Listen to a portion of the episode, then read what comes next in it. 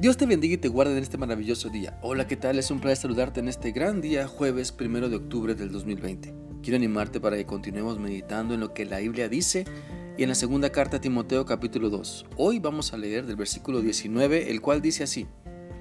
A pesar de eso, Dios ha construido una base sólida que continúa firme, en la que se encuentran escritas las palabras, el Señor conoce a su pueblo, y todo el que dice que pertenece al Señor, debe apartarse del mal.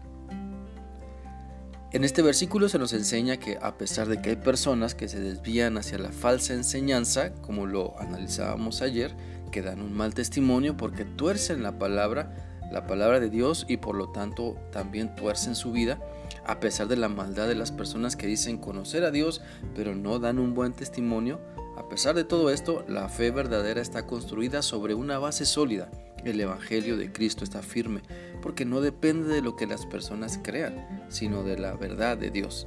Y además, claro, hay cristianos que nos seguimos esforzando por hacer su voluntad, que nos seguimos arrepintiendo por nuestros pecados, que queremos esforzarnos por obedecer a Dios, que seguimos orando, que se haga la voluntad de nuestro Padre y no la nuestra, que seguimos compartiendo su palabra para que otras personas sean salvas. Compartimos el Evangelio, compartimos nuestra fe, que nos estamos también dejando transformar por el poder del Espíritu Santo para no volver atrás. Así que a pesar de la maldad en este mundo, debemos seguir sirviendo al Rey de Reyes y Señor de Señores, nuestro Dios, nuestro dueño, nuestro Señor Jesucristo. Como dice su palabra en Galatas 6 del 9 al 10, este debe ser nuestro enfoque. No debemos cansarnos de hacer el bien. Si no nos rendimos tendremos una buena cosecha en el momento apropiado. Siempre que podamos, hagamos el bien a todos, especialmente a nuestros hermanos en la fe. Dios conoce, Dios conoce nuestra lucha, nuestro corazón, pero sabe también cuando nos esforzamos por hacer su voluntad, sabe cuando nos esforzamos por cumplir lo que dice Galatas 6, 9 y 10. Él sabe nuestro deseo de servirle, Él sabe nuestro empeño que ponemos en serle fieles y apartarnos del mal.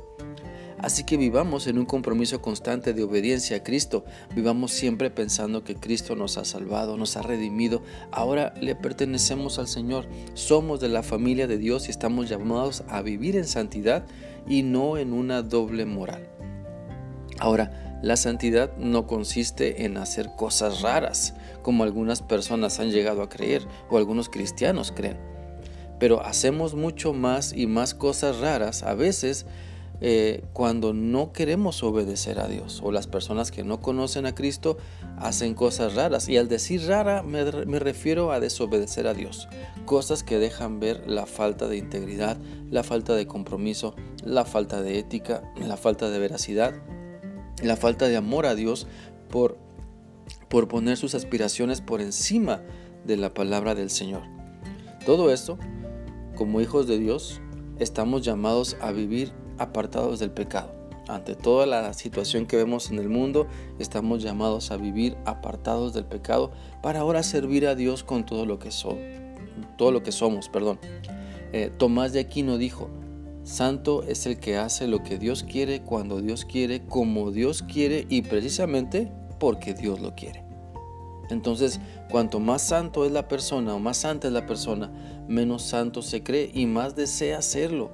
Y cuanto menos santo es, menos anhela la santidad. Así que las personas que realmente se están esforzando por vivir obedeciendo a Dios son las más sencillas, las más humildes, las más sinceras. Porque todo esto es resultado de su búsqueda y sujeción a Dios, porque la santidad y la rebeldía no son compatibles.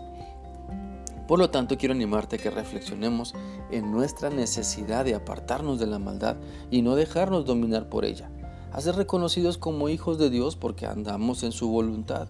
Nuestro buen testimonio es importante. Nuestra relación con Dios nos debe llevar a conocerle mejor y a obedecerle más. Espero que esta reflexión sea útil para ti y que sigas permitiendo que la palabra de Dios transforme tu ser para que cada vez más te esfuerces en rechazar la maldad y obedecer a Dios viviendo en santidad. Que sigas teniendo un maravilloso día jueves. Dios te guarde. Hasta mañana.